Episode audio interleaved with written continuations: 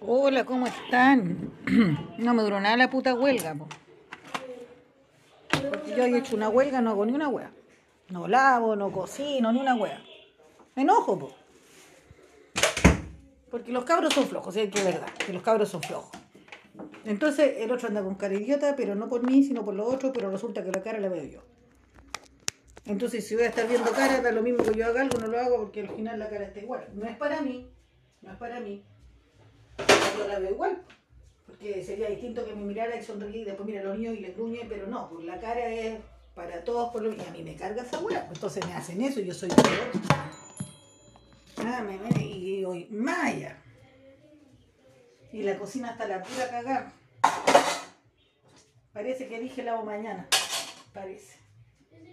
Bueno, es que no tengo muebles aptos, si no es tan la cagada. Bueno, hay un poco sí, porque la basura la tengo que guardar en la cocina. Porque no tengo tarro y si la saco afuera los perros la rompen. Entonces, imagínate que se ve el desorden más una zona de basura. El aseo pasa mañana, acá pasa miércoles y sábado. En el Cerro Alegre pasaba todos los días. ¿Ah? Los privilegios del Cerro Alegre. Así que, nada que hacer. Después de declararme en huelga, eh, nada. Nada. No existe la huelga. Igual, vamos a almorzar más tarde, los niños van a andar... Ah, no. Así que voy a hacer otra clase de huelga a través de los medios de comunicación y nuestro podcast, que aunque no es tan, tan, tan, tan escuchado, igualmente llega a algunas personas a las que tiene que llegar. Aparte que ha grabado, si más adelante le dice, oye, que me gustaría escuchar la idea, ahí las tiene.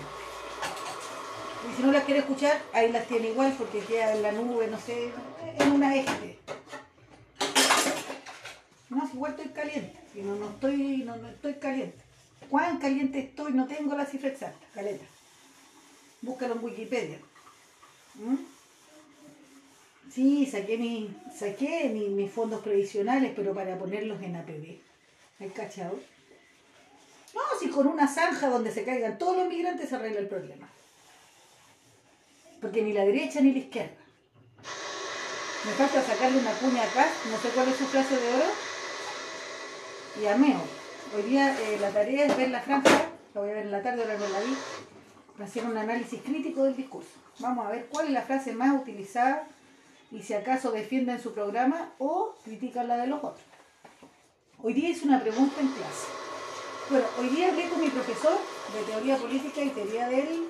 Nunca me sé. Teoría de la ley. No, sé los ramos que estoy dictando, no, no tengo idea de los ramos que estoy dictando. Nunca me aprendo los nombres, escasamente el nombre del profe, no tengo idea de los textos, me mandan los links, perdida total, pero, pero porque soy de otra generación, ¿entendí? Yo sacaba fotocopias. Había Word Perfect. ¿Cachai? El internet era...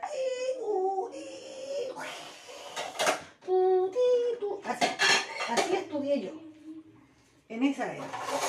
Si entiendes los sonidos, es que naciste en los 70, 80 todo rental. La cuestión, le mandé el podcast porque quería que escuchara que había aprendido en su clase. Pese que no siempre toma apunte, a todas esas cosas. Pero entendí el meollo del asunto. Además de que había estado epistemología, hoy día estuvo tecnologías de la información, donde el otro día me enseñaron a usar Pinterest. Que en principio no le encontré mucho sentido y ahora que tengo pruebas se lo encontré. Estoy poniendo en un tablero todos los textos que me interesan. Porque si no tenéis que abrir un Word, cerrar, abrir otro, cerrar, mientras que aquí en esto está todo concentrado. Así que usando todas las herramientas que me han enseñado en la universidad y varias de esas que ustedes también pueden usar y los temas no son incomprensibles. Hasta aquí te puedo decir que no hay que tener un 6 mega ultra habilitado. Uno que le tiene miedo a la U.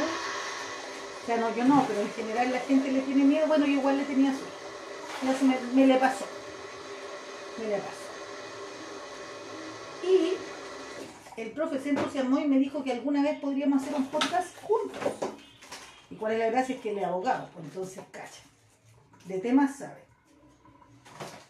Y antiguamente, en otro momento también dijimos que lo íbamos a hacer con la Lucecita, de psicóloga, y con la Claudia, eh, a propósito de la Claudia de Punta Arena, de la fibromialgia.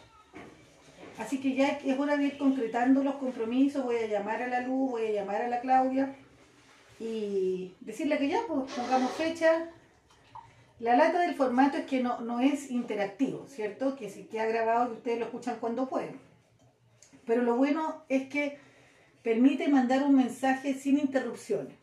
Cuando estamos hablando en vivo, si es que puede haber un saludo, eh, alguien pide oración, alguien te dice me ves, me ves, y tú que la estás viendo no puedes, no puedes pasar de largo, porque es como una insolencia.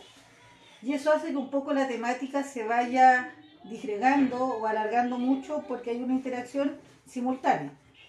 Entonces, bueno, se pierde de la simultaneidad y se gana en profundidad. en esta etapa lo que me interesa a mí más bien es lo profundo, eh, poder mandar un mensaje, que se entienda el mensaje y que sirva el mensaje. Hay gente que solo de repente veía porque quería escuchar la voz de Cristian o ver a los niños y pasar el gato todo eso muy loable, pero en el contexto de la pandemia, en que nos sentíamos solos, encerrados, atrapados, enloquecidos. ¿Cachai? Era una cosa más emotiva. Pero ya vamos saliendo de ahí. Y como el vínculo emotivo está hecho, eh, es posible avanzar hacia otros niveles. Lo más difícil en una relación es la confianza. Como logramos niveles súper buenos de confianza, ahora cuando se enseñan otras cosas, o se reflexionen, eh, es más fácil creer, porque el vínculo de confianza y cariño está. ¿Cierto? Uno siempre aprende mejor, por ejemplo, si, si confía en, el docente, si le cree, ¿entiendes? Puede alguien saber mucho, pero no darte esa, esa relación como de tú decir lo que él dice, él lo vive, sino como que sabe mucho, pero anda a saber tú cómo será en la vida privada. Y esa coherencia eh, es fundamental. Y con las personas con las que nos vamos a vincular a través del podcast, eh, a mí me, da esa sensación, ¿cierto? De que son personas veraces, no perfectas, eh, no eruditas, no los más sabios, veraces. Son capaces de practicar lo que enseñan.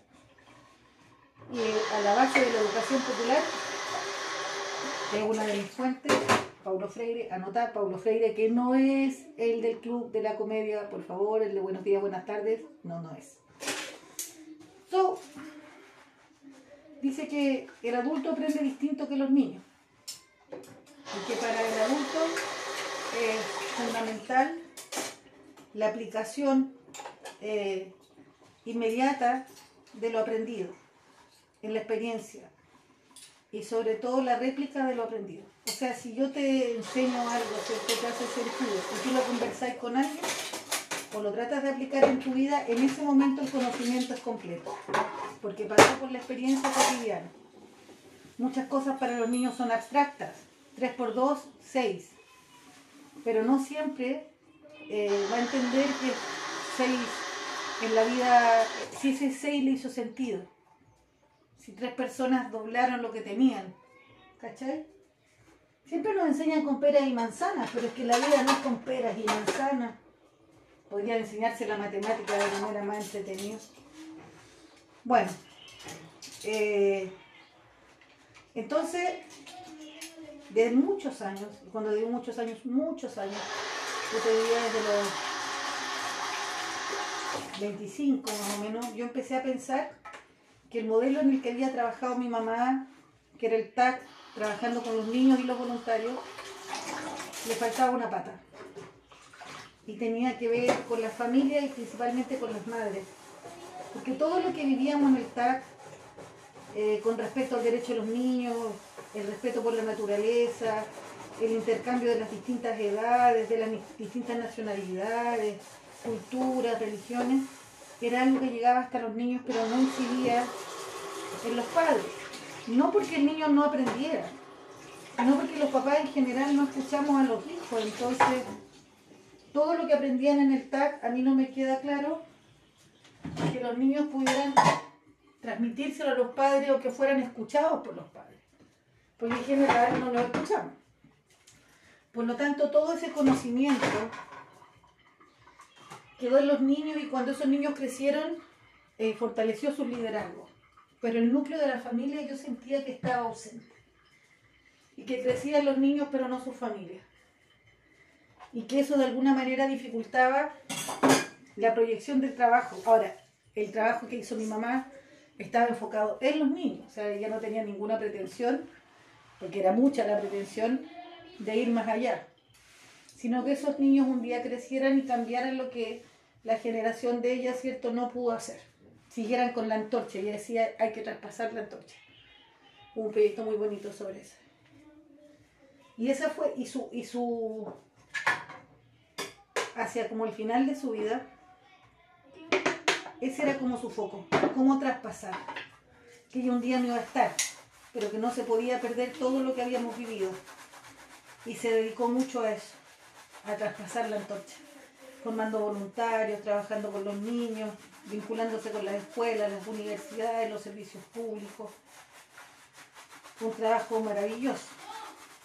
Pero yo sentía que estábamos al debe con las mamás. Que si lográramos además transformar a las que estaban criando, iba a fortalecer totalmente. Hablo de las mamás porque los papás se involucran menos, ¿ah? pero no, no, los quiero dejar fuera, pero que están asociados a generar plata. Gracias, hijo. Eh, la celular este no, no había, estaba muy mala. Ya. Eh, te voy a pedir, hijo, eh, que saques no, no se puede hacer eso. No, bárrete el, hay basura, el patio. Eh, ya el almuerzo también. La José dijo que iba a hacer la salsa. No, les dije que no iba a cocinar, que no iba a nada, Pero nadie aprende con amenazas. Y aparte voy a quedar toda la comida mala, viste que fue con reto.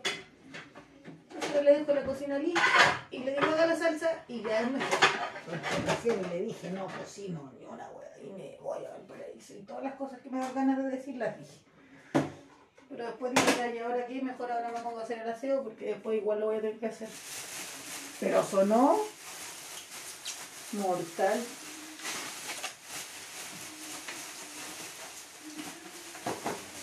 Entonces,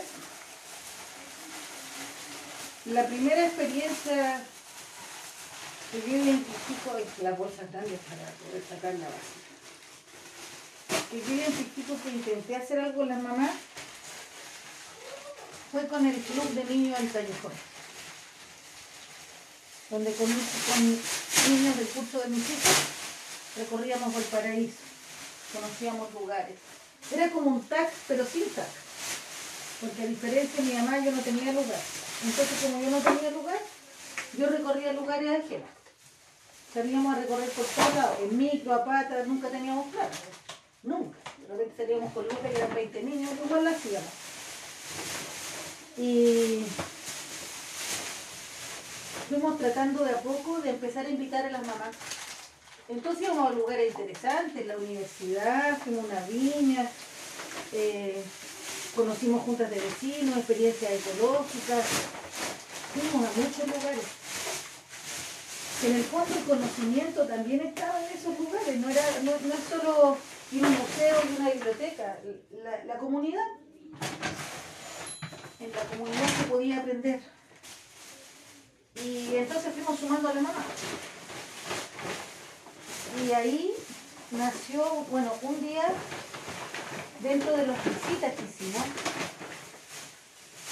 hicimos una a la UPLA, porque unas estudiantes de inglés, las que nos llevaron a la viña, como yo siempre dije que quería una micro, una era hija de un chofer de un bus de viña, de estas donde hacen vino. Entonces, bueno, la junta a la Junta de Vecinos del Cerro Alegre le ofrecieron el taller de inglés. En ese tiempo Cristian era el presidente. Nadie pescó el taller, porque que el cerro es como bien especial. Entonces Cristian me dijo lo que dijo para la escuela y yo le dije que bueno, o sea, para el club. Y entonces empezamos con el taller de inglés. Fue muy bacán. Y yo esa semana estaba de cumpleaños.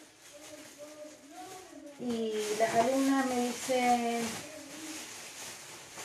eh, señora Denise, eh, le tenemos un regalo para su cumpleaños. Vamos a ir a una viña. Antes de ese regalo, nos llevaron en micro a la U y a los niños y a las mamás que fueron y hicieron una clase de inglés adentro de una sala. Adentro. Eso a mí me marcó. Yo no entré a la sala, me quedé afuera, estaba con León Guagua. Y León, León. Así que me quedé afuera. Y esa fue una visita. Y después nos llevaron en bus a una viña que te digo donde se casó mi sobrino. O una wea toda raja. De las viñas así de, de, de, de matrimonio caro. Y cuando fue el momento del almuerzo, nos dieron a todos papas fritas con salchichas en un doy pack con bebidas heladitas. Nosotros llevábamos, que te digo, huevo duro y arroz. Llevamos una olla con un kilo de arroz, la guardamos, obvio. Y ese paseo terminó porque de ahí nos fuimos a otro lugar, a una junta de vecinos en el Cerro Barón. Y fue, bueno, el impacto, ¿no? Imagínate una viña toda raja, un museo de la viña, la viña misma, una media luna de rodeo, una weá así ya impresionante. Y de vuelta, la micro nos deja ahí en Avenida Argentina y no teníamos plata para la micro, tuvimos que subir a pata. ¿Te cachai el contraste de venir de la viña más lujosa a caminar al cerro? y yo les decía, bueno, así es. Y estos somos, no porque fuimos un lugar bonito y a montar todo el día en micro, así que a caminar, ya hace un calor. Así que rápidamente volvimos a la realidad Estaban dando la Mujer Maravilla, algo así.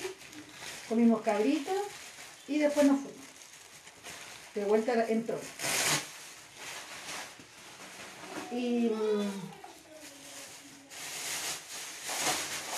a partir de esa experiencia, de haber ido a la... Ah, no, después fuimos otra vez a, la, a ver la biblioteca. no, fue esa vez. Vimos la biblioteca. Y conozco yo y a Carmen Gloria, que es la encargada de todas las bibliotecas de la UPLA. Y quedamos así como que yo era un día con las mujeres, que sé yo, nunca se concretó. Quedó ahí stand-by hace unos cuatro años. ¿Cachai? Y no hemos vuelto a encontrar ahora que entré a la universidad. A todo esto debo siete lucas en la biblioteca porque me atrasé la mansa cacharita. Pero es que no se me dieron los tiempos, pero igual voy a pagar, ¿eh? no me voy a quedar de remisa y no, si yo pago, yo pago. Y me voy a portar bien, Carmen Gloria, lo juro, lo juro, lo juro. Rumbo al. Y mm, también una de las compañeras había hecho uno de estos cursos de la UCLA, que duran como un año, y se había titulado de gastronomía. No sé si lo siguen haciendo. Y fuimos al salón de honor. Al salón de honor de la UCLA y recibieron sus títulos. Y a mí mis compañeras me invitaron a verlas y las fui a ver. Y nos sacamos una foto con el rector de la UCA. Y yo le dije, un día vamos a llegar a la UCA a estudiar. Cuatro años atrás. Y bueno, yo después de eso fue la campaña del preuniversitario. que tan enganchada con el viaje a la UPLA, con la titulación de las compañeras. Y entonces hice un, una campaña que, que decía, ¿quieres dar la PCU? ¿Quieres dar la PCU? Y contestaron varias y conseguí madrinas y pagamos 33 PCU. Esa fue la primera versión, hicimos en ese mismo, en septiembre, empezamos con un preuniversitario express. En septiembre, octubre. Ahí yo di la prueba, pero no me alcanzaba porque no tenía 600 en mate. Después lo volvimos a hacer. No me alcanzaba porque no tenía 600 en mate. Y así fue que compañeras fueron entrando algunas a la U, otras a centro de formación técnica, pero era, era, después nos aliamos con la MUNI, después nos desalíamos, pero todo a pulso, ¿eh? no teníamos nada, nada, nada. Los propios, el mayor recurso los propios, que estoy agradecida, pero tremendamente gracias a ellos, eh, muchas entraron, no muchas, pero ponele cinco. Pero eran cinco que si no, no hubiesen entrado. Y bueno, después vino la pandemia, habíamos hecho alianza con un liceo 2 por 1 teníamos una oficina, eh, era a toda raja, a toda raja. Y vino la pandemia y todo eso se acabó. Y bueno, ese año entonces yo entré con las mías sola y ya estoy adentro, pero siempre lo pensé como una estrategia. Nunca fue como voy a entrar para vanagloriarme de yo misma entré. Fue como cuando yo entré, voy a poder abrir las puertas desde dentro. Se pueden buscar otros mecanismos para otras compañeras. ¿Cachai? Negociar. Desde la experiencia que nos avala, ¿no? Este es mi loto, nadie ha revisado mi loto. Capaz me lo gano. Y, mm, y lo sigo sintiendo así. Ahora, no había hecho nada por, por lo que te estoy diciendo. Era en mi mente nomás. Aparte recién así como afiatándome yo, cómo andar ahí en la universidad, cómo hacer los ramos, compatibilizar la vida de mamá con todo esto. Entonces igual era... Lo había dejado un poco. Y ya pasó nomás. Entonces cuando el profe se entusiasma al escucharme y me dice, ¿sabes que me gustaría eh, acompañarte en un podcast? Yo al tiro dije, me dan la mano, me tomo el codo. Ya dije, y el próximo año no nos podría hacer una clasecita, digo yo, así como por, por decir algo. Me dijo que bueno. Pero, ¿te das cuenta lo que es eso? Porque una cosa es que yo te diga, se puede, vos dale, ¿ah? con todo, sino para qué.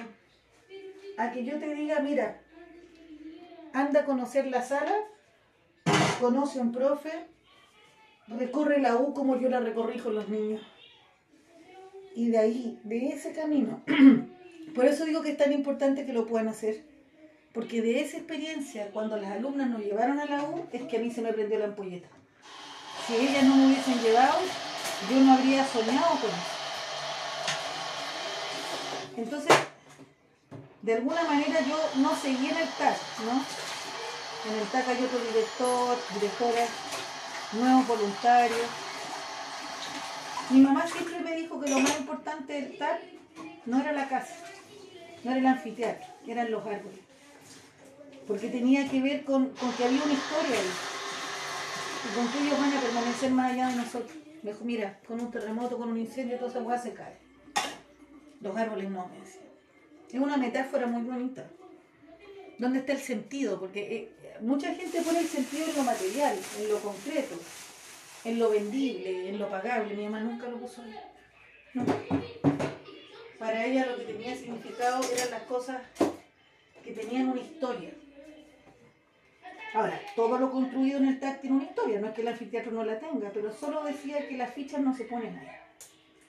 Y la universidad para mí es un poco eso, ¿no? Yo no pongo la ficha en el título universitario, sino en la oportunidad de abrir la universidad para todos.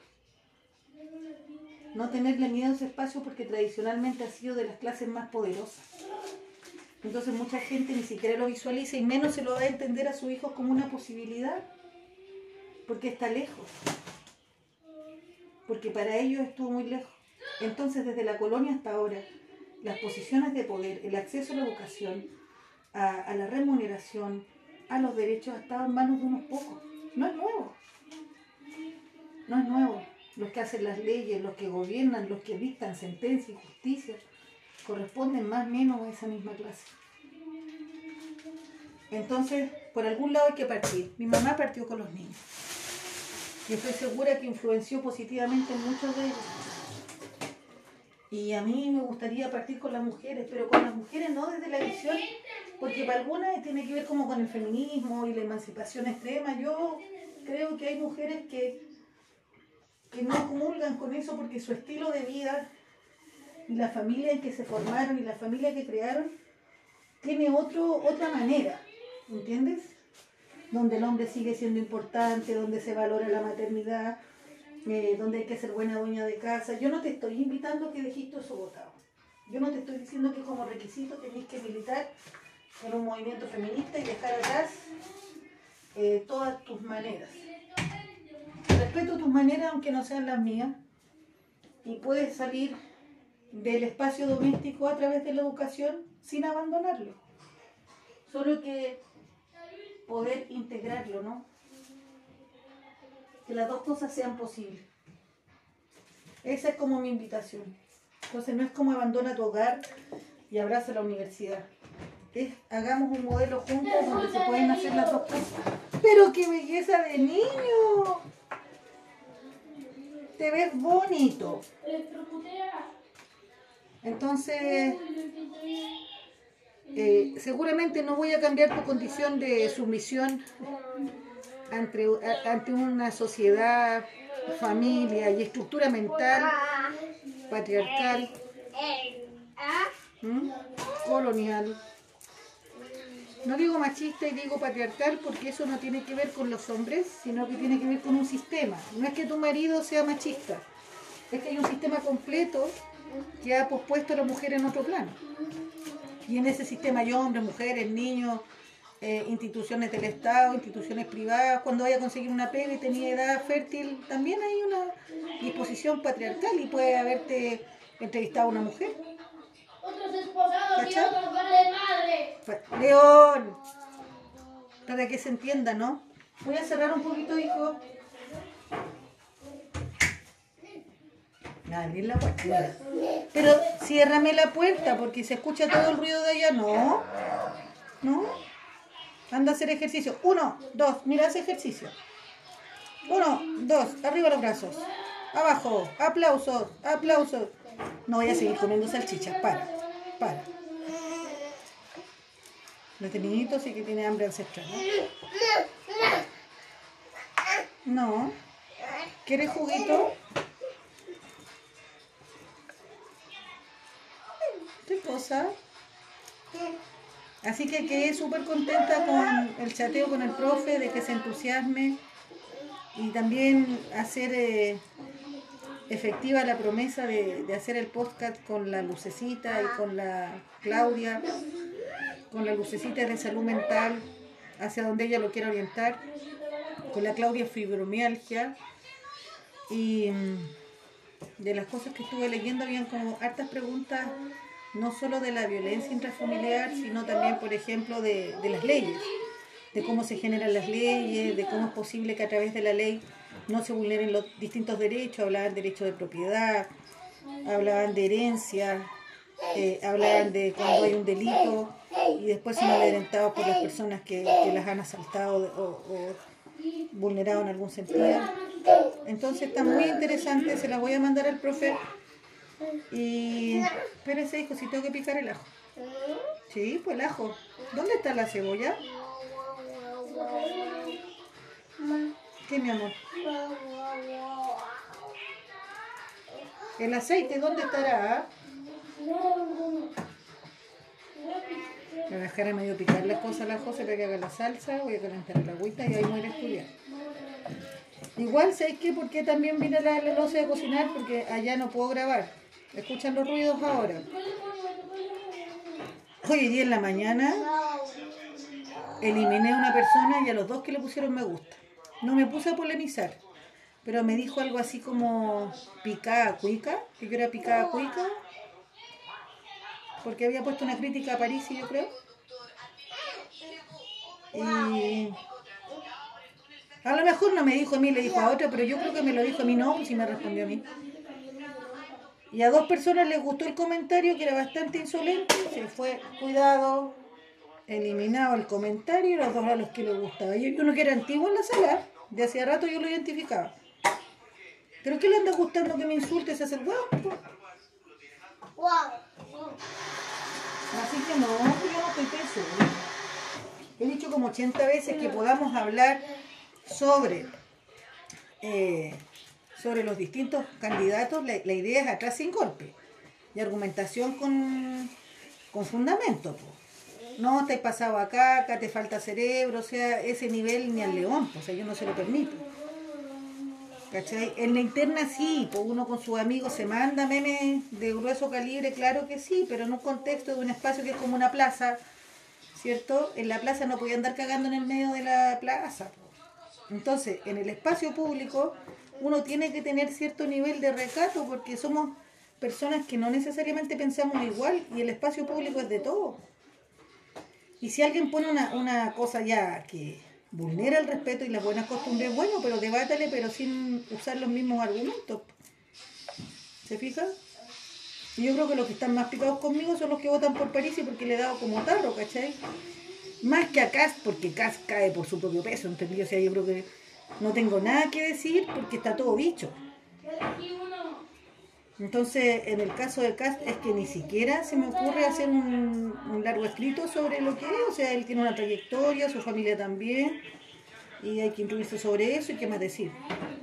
No es mi candidato en lo absoluto, respeto para quien es su candidato, pero por gente como esa yo no voto, y hasta ahí llego. Porque si me pongo a hilar finito y profundizar, puta, te necesito unas 50 páginas.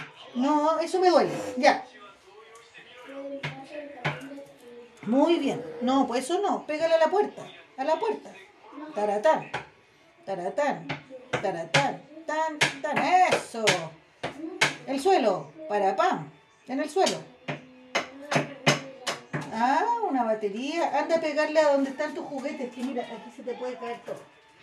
Te cae en un pie, te duele, porque eso es un tarro. Entonces, en el caso de Meo, me parece que una persona sólida, un poco, bueno, harto arrogante, pero que le falta piso político, o sea, es una persona súper interesante, guapo también, pero le falta contingente, ¿cachai? Pero no te podría decir que tiene una, un- una mala idea, tiene todo el perfil y yo creo que si sigue insistiendo un día a ser presidente de Chile, sí, tiene, pero es joven también, pero le queda vida, no está perdido. Eh, con respecto a Yasna Proboste, es como, puta, súper interesante la figura. Yo tuve eh, el placer de conocerla una vez cuando era ministra de Educación, en un encuentro que se hizo en Copiapó. Súper así, puta, humilde, asequible, cero figurín, así. No sé, pues tuve a Mónica Rincón, pues, weón, y es como la voló con la política, ¿entendí? Como de mirarla, así como que le combinan los calzones con los zapatos. Sensación me da, estoy puro pelando, pero, pero es como la sensación, como per- pertenecer a la, aristocracia. O sea, en el partido de derecha que la pongáis combina. Mientras que si tú ves a Yana Proboste tiene un perfil más, no venir de las clases políticas oligárquicas, ¿cachai? De esas que vienen gobernando desde la colonia. No, es que eso no se hace. Dele con lo mismo, me duele. Cuando uno dice oligarquía, si no me equivoco con el concepto, eh, son, son personas que se han enquistado en el poder, no necesariamente de la aristocracia, pero que finalmente a través de la política han construido una clase social propia. ¿Cachai? Entonces, a través del ejercicio de la política se consolida el poder que ya tienen por derecho, digamos, familiar, ¿no? De ser de los Errázuri, de ser... Entonces, pero igual voy a googlear en oligarquía porque capaz que me estoy pegando un tarrazo. Entonces, si tú ves allá en la Proboste, No, no, no, no. ¡uh! taza y plato. Taza y plato. Muy bien, tetera. Es una tetera. Taza y plato. Súper bien. Ay. Me voy a arrepentir de haber cortado sin la cebolla. Estoy cortando cebolla, hijo, te van a doler los ojos. Camisa y pantalón. Muy bien. ¿Dónde está el pantalón? ¿Cuál es el pantalón? ¿Y la camisa? Muy bien, estás vestido así ahora. Ay, a mí me gusta que usen camisa. Yo soy de polera todo el rato, pero quiero que se vean decentes. Como que busco de todas las formas posibles que no se parezcan a mí. ¿Cachai?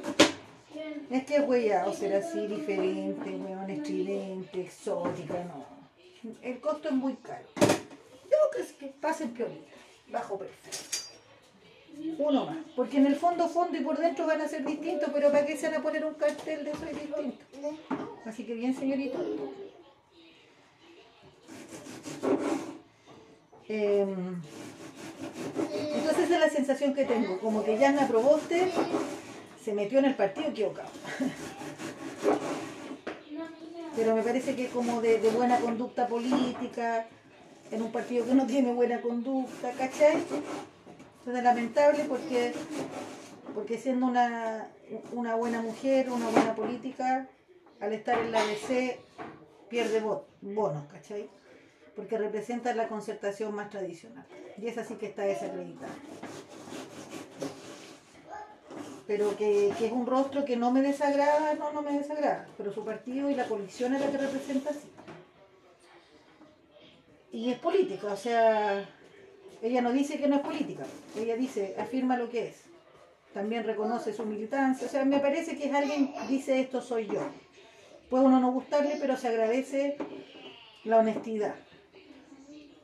En el caso de Artés, yo creo que representa lo que en mi, en mi alma se parece más a mí, pero yo también reconozco que la parada de Chile está en otra, y que si me quedo ahí, eh, voy a, concederle a los que están todavía más en contra de, ese pensamiento. No renuncio a él, lo pospongo. ¿Cachai? Porque también esto es una carrera política. es no tenemos que olvidar que es una carrera política y, y las elecciones se ganan con votos, así como los partidos de fútbol se ganan con goles. Ja. ¿Qué? Ya está armadita la sal, pero que baje mi hija. A que calentar el agua. Menos mal que me recordaron, ¿no? Orégano, poquito de aliño completo y un poquito de sal. ¡No te comas el jugo! Se arrancó con un sobre de jugo. Y me mira, o sea, la gracia es que yo lo vea robarse el jugo. No, no es tan apasionante, ¿cachai? Porque no es solo tomar jugo en polvo, sino que es romper el sistema de dominación parental. Todos estos son revolucionarios igual. Pero desafiante la cagada. Ahí viene, pásame ese jugo. Pásame. Vamos a hablar. Hablando de pásame ese jugo, vamos a hacer el jugo. No, antes comprábamos bebida, pero imagínate tres lucas en bebida todos los días para negociar. Ya, mi amor, déjelo ahí, guárdalo. No se lo voy a quitar, guárdalo. Vamos a hacer de frambuesa.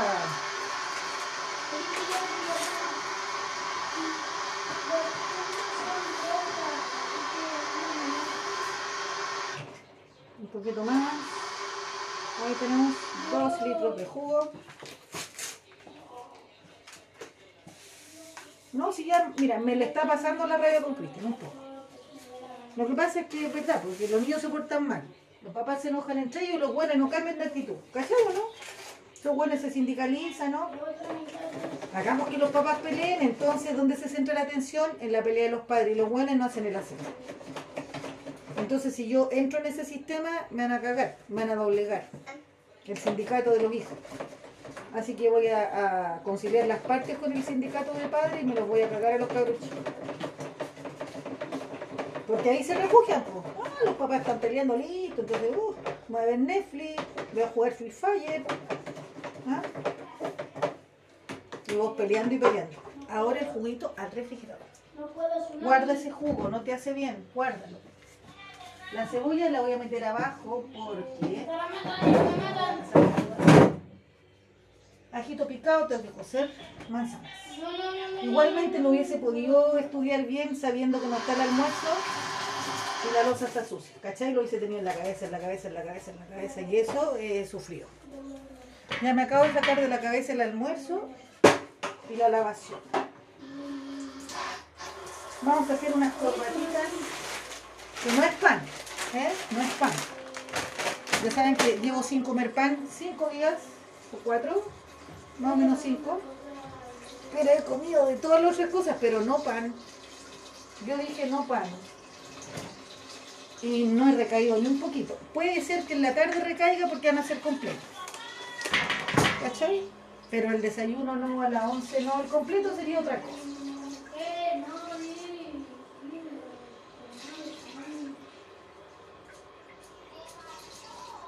Le dije, Josefina, tenéis que cocinar. La veo motivada. Ni bajo. No me tienen ni un respeto.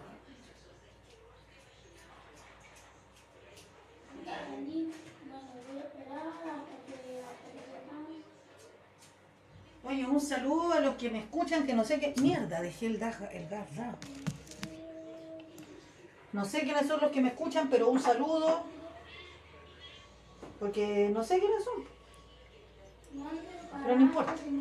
Oye, está pasado acá, casi explotamos, cabra, y tengo el celular al lado, la olla de al lado. Nadie me avisa. ¿Cuánto hay que echarle de sal? No tengo el dato exacto. No tengo la cifra exacta. Oye, si voy a votar por Boric, ¿qué me faltó? Ah, me faltó Parisi. Y Boric. Ya, te vuelvo a decir. Porque soy viuda de Jadwe, voto por Boric. Y eso es todo lo que te voy a decir. Porque soy viuda de Jadwe. Porque me, me, me aterra lo que ha avanzado Cast. Entonces de repente todos vamos a hacer un voto de castigo, bueno, y vamos a salir recastigados, Cast. A no ser que haya gente que quiera radicalizar el conflicto y profundizarlo y entonces que salga tan tan la derecha, tan tan tan tan la derecha que después haga otro estallido y lo salió. Puede ser. Se llama radicalizar el conflicto. Pero también podemos radicalizarlo de otra manera, ¿no pensáis tú? ¿Para qué tanto? Y mm, con respecto a Parisi, me parece muy como, como Antena 3 directo. Gente que responde, tarán. Justo hoy día le pregunté al profe, porque yo ya tenía mi duda, porque él dice, por ejemplo, que le va a rebajar a todos a 5 millones eh, el sueldo. Entonces yo levanté la mano, porque podéis levantar la mano en su.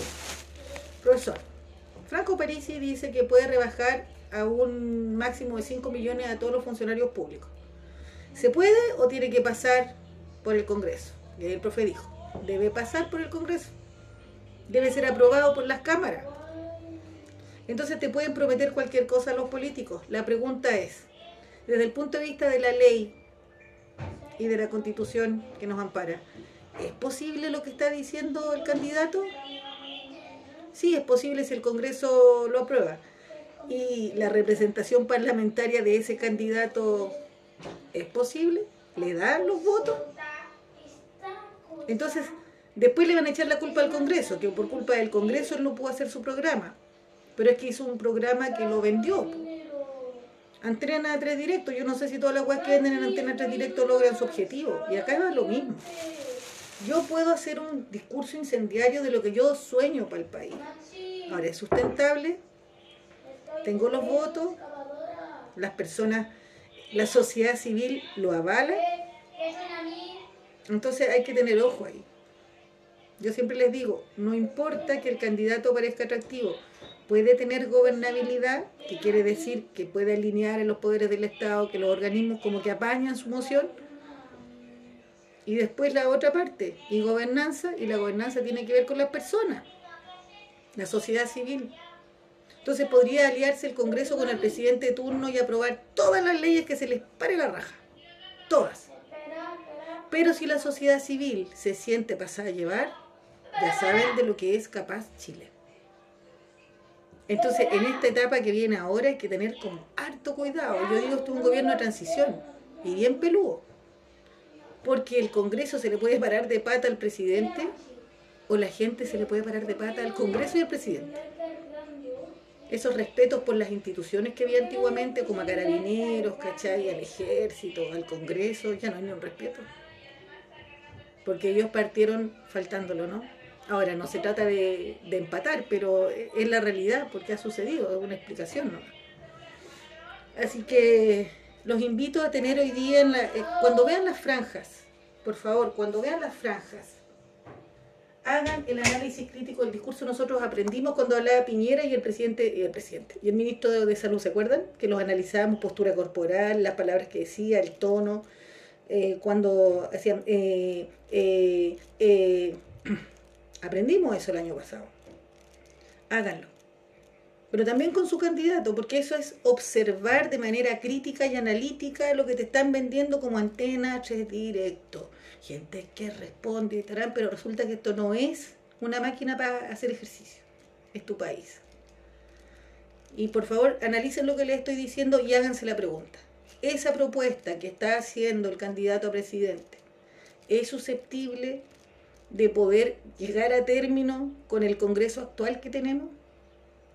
Y si la respuesta es no, y después la siguiente es no, y después la siguiente es no, estamos diciendo que ese proyecto tiene poca capacidad para poder eh, hacer efectiva gobernabilidad, que tiene que ver con las instituciones, y gobernanza, que tiene que ver con la sociedad civil.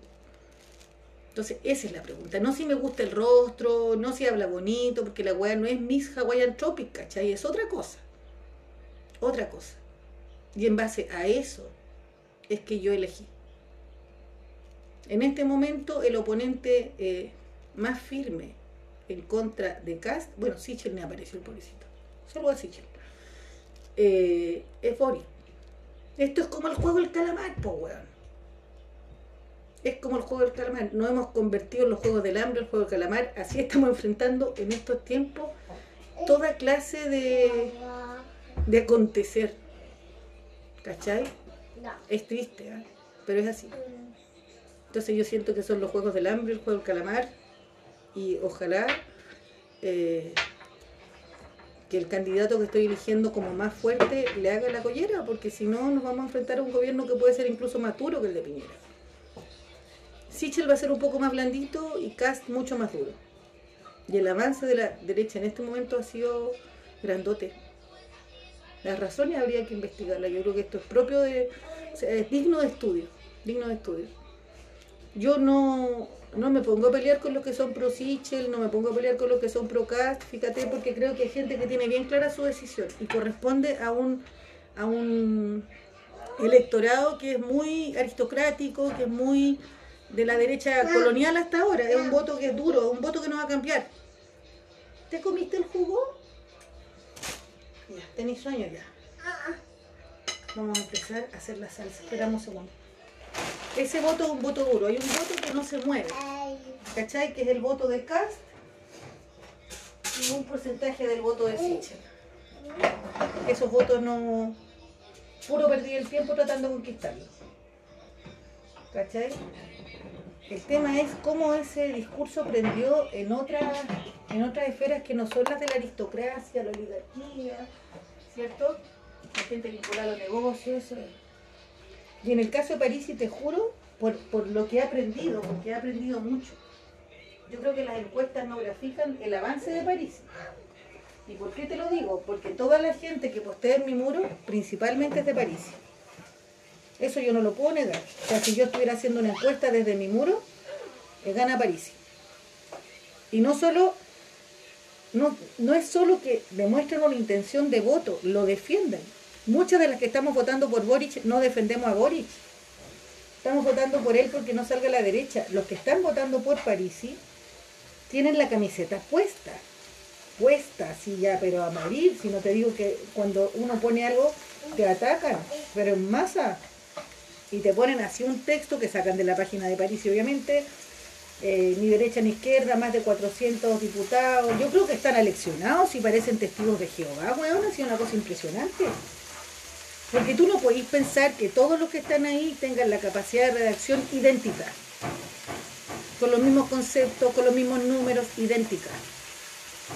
Entonces yo creo que es como una orden de partido de decir cada vez que lo ataquen pone esto. Pues yo soy súper, o sea, yo soy súper así observadora. Y yo puedo notar cuando alguien me está escribiendo desde lo que le nace o desde lo, que le dice. No quiere decir que no sean capaces de pensar lo mismo. ¿Cachai? No estoy diciendo que sea gente que no tenga intelecto, solo digo que repiten un discurso que es del candidato. No están haciendo una elaboración propia. Yo cuando escribo, escribo, no tengo idea de lo que habla. Lo he agarrado para el huevo con. No tengo la cifra exacta y estoy para un árbol. Pero lo huevo, ¿entendí? O sea, yo voy a bachar a Jaude. ¿No te acordáis cómo lo huevo? Era parte de, la dinámica de la sala. Pues. Entonces me llama mucho la atención en el, en el grupo de Narnia yo te dijera, si Narnia tuviera un presidente, ese va a ser Parisi, por Narnia. Te lo dejé avanzado, no hay saber que, ¿cómo está la mamá más enojada del mundo? Bien, ¿Qué bien. estáis haciendo? Mira, te pillé. ¿Qué está comiendo? No. Puta, dio vuelta un alcohol gel, dio vuelta el ketchup. No, Ahora dio vuelta el líquido de... Quiere lavar el piso porque es como tu papá. como el papá. Pero es que ese no sirve. Agarra de todo, porque agarra, mira, agarra cloro, Aquí, agarra aquí. colonia, Porque que Cristian todo el día echa el piso cloro, entonces te con todo lo da vuelta y después pasa un pañito. O toqué la cama, alcohol gel, pero en toda la Ah, a mí cama. también. Ketchup, el ketchup. ¿Vamos fuera? ¿Vamos fuera? la José. ¿Vamos? José, ¿por qué no van a comprar helado de la vecina para postre? Pero es que después, ¿quién va a ir a comprar? Bueno, no me pescan en nada, ¿cachai? Si no te digo, no me pescan. Así, ¿cómo está la mamá mano con el mundo? No, si la dejé traumatizada con el reto, no están ni ahí. Anda a comprar helado después, ¿cachai? Ni, oh, la weona, power. Pautas de crianza, eso. Bueno, igual me gusta porque no la dejé traumatizar y puedo expresar mis emociones y pueden entender por qué estoy así de molesta y que tengo pruebas y que estoy ahí preocupada.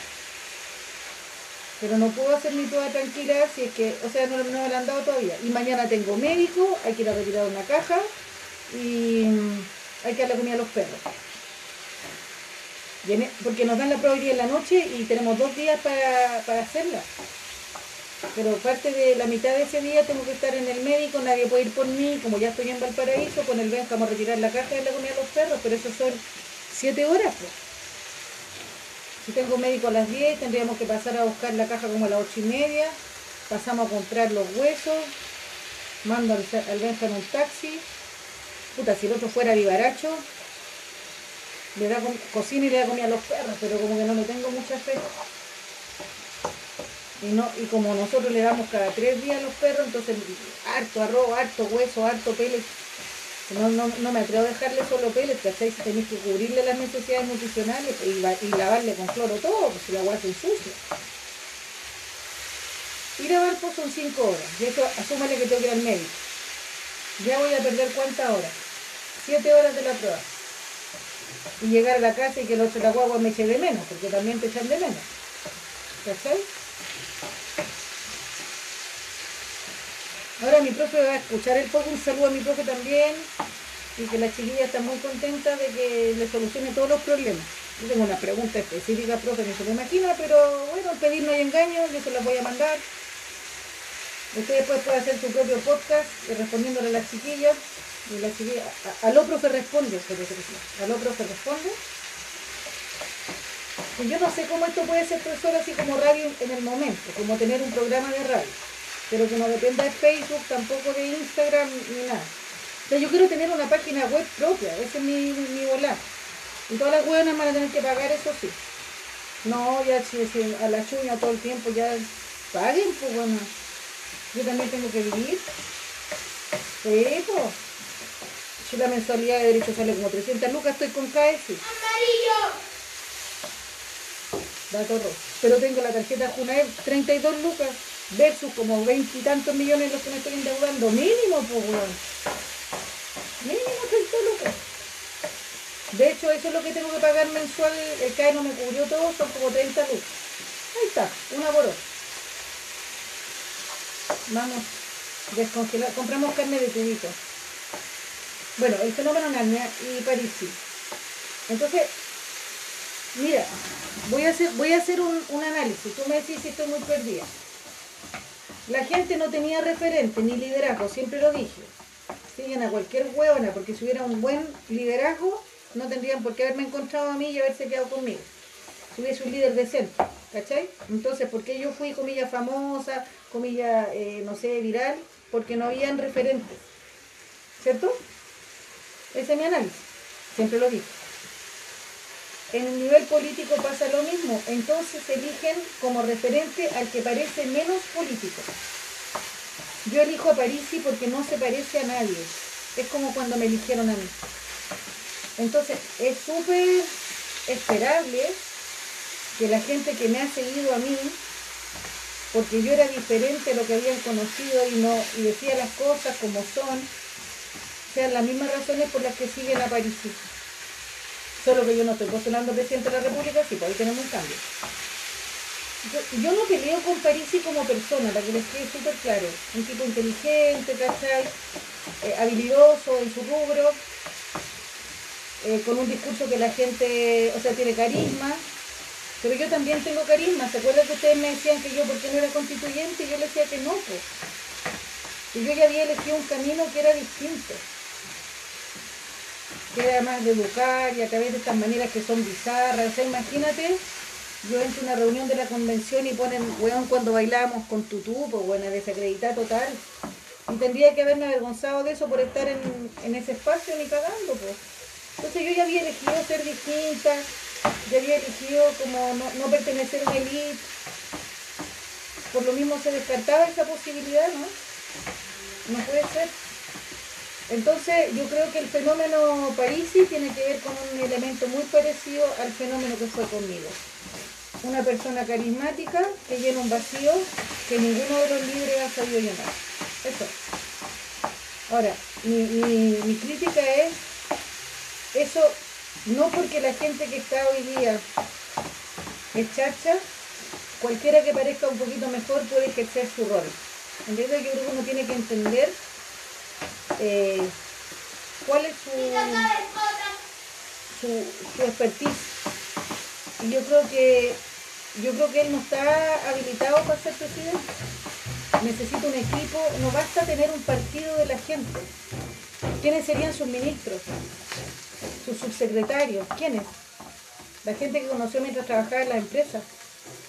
Entonces él se ha sostenido sobre la base del partido de la gente. Es como si yo quisiera abrir una universidad, universidad y dijera, bueno, todos ustedes van a ser profe. Y todos me digan, sí, sí, sí. Y después una se acerca y me diga, ¿sabe qué pasa? Que yo tengo octavo básico, pues no sé si puedo ser profe. No, pues no podría. En una universidad clásica, ¿entiendes? En un centro diferente, una universidad del corte a lo mejor de Paulo Freire, de integración de los saberes todo el rato. Una universidad intercultural, una universidad descolonial, ¿cachai? Ahí sí. Pero en la clásica quedarían fuera. Entonces, yo eso, eso es como mi... Entiendo por qué sale, porque creo que él tiene un liderazgo similar a mí. Dice las cosas así como, como dicen que las digo yo. Pero eso es insuficiente para gobernar el país y sobre todo en un momento como este. Quien tenga que gobernar va a tener que tener los mejores asesores del mundo mundial. Es un periodo muy difícil, muy difícil. Estoy leyendo el, gobierno de Balmaceda. Oh, cochina. Entonces imagínate que a Franco Parisi le toca un estallido social. ¿Tú crees que Franco Parisi va a ser capaz de contener el estallido? ¿Tú crees? Piensa tú que Piñera tiene todo el poder de las lucas, todos los empresarios de su lado y tiene un 20% de aprobación. El partido de la gente no va a poder eh, equipararse a la máquina política que tiene que haber detrás de un presidente. Entonces, está bien, los entiendo. De hecho, yo soy lo que soy porque un día ustedes vieron en mí como una persona no, no política o, o con conciencia social o que es capaz de decir las cosas frontalmente, pero eso es insuficiente para ocupar un cargo de esa, de esa importancia. ¿Cachai? La institucionalidad chilena está muy frágil. Quien haga una cagada se expone a que la gente le salga a la calle, pero en pleno. Entonces Franco Parisi tiene un discurso esperanzador, pero no tiene la habilidad de enfrentarse con un, conflicto como los que estamos teniendo ahora. Entonces yo creo que ahí hay que tener harto ojo, todos nosotros, todos preguntarse hasta el último día por quién va a votar y por qué. Y frente a un escenario adverso tendrá la capacidad de que el país no se vaya a la chucha. ¿Y qué mecanismos va a usar? Si sale CAS, saca los milicos a la calle. Punto. Corta, simple. ¿Cachai? Y ponete en todos esos escenarios. Y hay gente que quiere que salgan los milicos en todo caso. Hay muchos viudos de, del Tata. Se va acabando el programa, yo estoy terminando la salsa ya que mi hija no me pescó. Se me pasó la rabia. He estado tratando de practicar, al menos en mi mente, una nueva manera de criar. Me cuesta, me cuesta, me cuesta, de relacionarme con mi pareja, me cuesta, me cuesta, me cuesta. Pero si hay una nueva constitución en Chile, también va a haber una nueva constitución aquí, en mi casa. Cuando sean las elecciones vamos a ver quién salió electo. Electo, con L. Puta que son cochinas las chata.